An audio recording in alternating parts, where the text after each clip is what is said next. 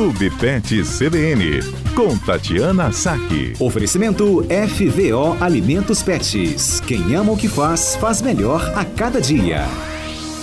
Tati Saque ao vivo conosco. Tudo bem por aí? Tudo bem. Que Falei que ia ótimo. vir a frente fria para reparar nos nossos pets, mas acho que a previsão enganou a gente. Eu não duvido que a gente pode ter esse frio daqui a pouco, tá?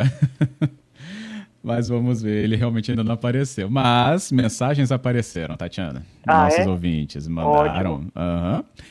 É, teve aqui o Carlos falando que a gente no último programa, né, falava sobre a observação do nosso pet quando ele está com dor articular e você trazia ali alguns sinais e ele falou que começou a observar mesmo que quando o cão dele sobe na, no sofá, ele fica com receio de descer e achava que era só comportamento específico, mas depois que você disse que também isso pode ser um sinal, ele passou a observar melhor. Então, o que, que acontece? A gente tem que observar se o animal sempre teve um receio ou se ele mudou o comportamento, né? Isso é o Uhum. mais importante.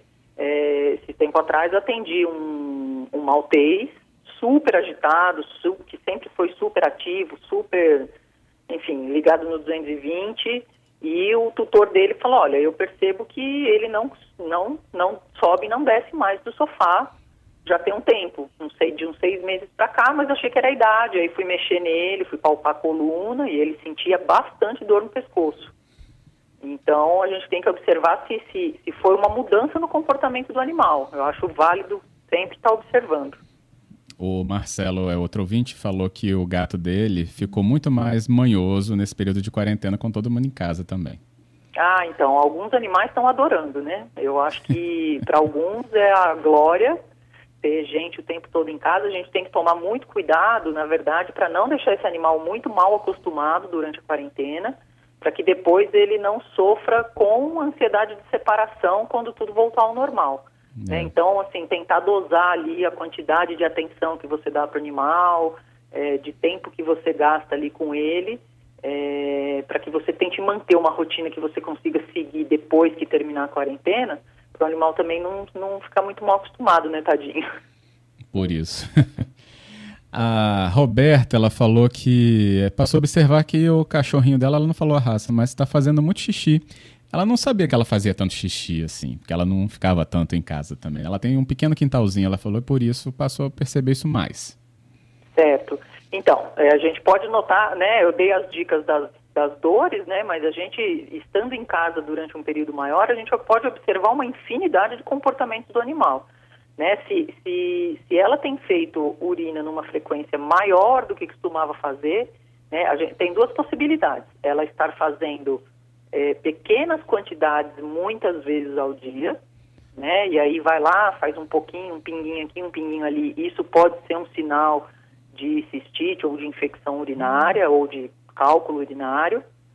Ou ela pode estar fazendo várias vezes ao dia grandes volumes de urina, né? Então vai, faz um xixizão é, quatro, cinco, seis vezes. E ah, percebi também que está bebendo mais água do que o normal. Aí podem pode ser sinais de doenças endócrinas, né? Que as mais Uhum. comuns seriam a diabetes é, e o hiperadrenocorticismo, são as duas doenças que aumentam bastante a inge- a ingestão de líquido e a quantidade de urina, e a doença renal crônica, que a gente já falou várias vezes. É, né? legal. Então tem que tentar ali é, casar com algum outro sinal, se tiver na dúvida, leva para fazer uma avaliação no veterinário.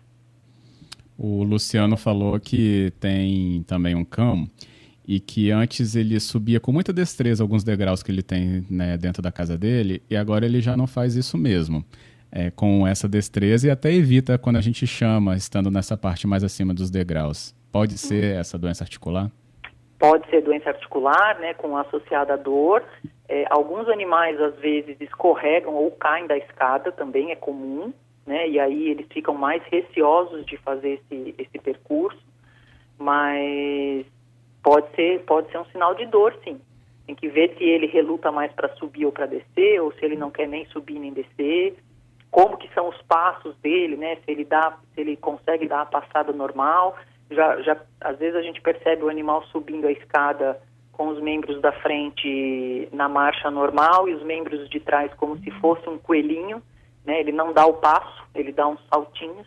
Isso pode ser sinal de dor na coluna ou no quadril, ou nos joelhos. Então, todas as, to, to, todos, esses, todos esses sinais são importantes a gente levar até o veterinário para tentar chegar a uma conclusão do que está acontecendo. Uhum. É, acho que foi isso que a gente recebeu mesmo, Tati, nesses, nesse ambiente aí dos pets, dos nossos ouvintes. Então, assim, só lembrando, né, as, o, o, mais comum né, das doenças osteoarticulares do animal mais idoso ou até do jovem é a displasia coxofemoral, né, que é o mau encaixe da, da articulação do quadril com o fêmur, é, as hérnias de disco as lesões de coluna, né, a, a síndrome de caldequina, são bastante doloridas, principalmente de pescoço, dói bastante, e as alterações anatômicas de joelho, cotovelo e ombro. Então é importante a gente sempre observar se o animal sente algum desconforto ou apresenta é, alguma alteração de marcha ou de, de comportamento. Ótimo. O Giovanni mandou uma mensagem aqui agora perguntando sobre a higienização da patinha do cão dele quando sai para passear. Todo dia ele caminha com o pet e o pão e o pet com ele, né? Uhum. Como higienizar as patinhas na volta? Álcool em gel? Não, é, água e sabão, igual a gente, tá? É, você pode até passar o álcool em gel, mas o álcool em gel pode irritar a pata do animal e ele vai acabar lambendo, ele pode acabar lambendo aquilo porque o, o gel ele fica depositado.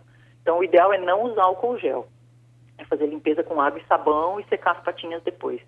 E até, aparece, é, até apareceu uma matéria no jornal, acho que na segunda-feira, é, falando sobre isso, de alguns animais que tiveram lesões nas patas porque os tutores usaram produtos impróprios, de, é, desinfetante, ou usaram água sanitária misturada com, a, com, com água, e os animais fizeram dermatites e lesões importantes nas patinhas. Então a gente tem que tomar bastante cuidado.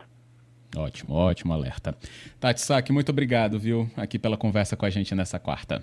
Obrigada, Fábio, e até a próxima quarta. Com muitas orientações, com certeza. Até lá.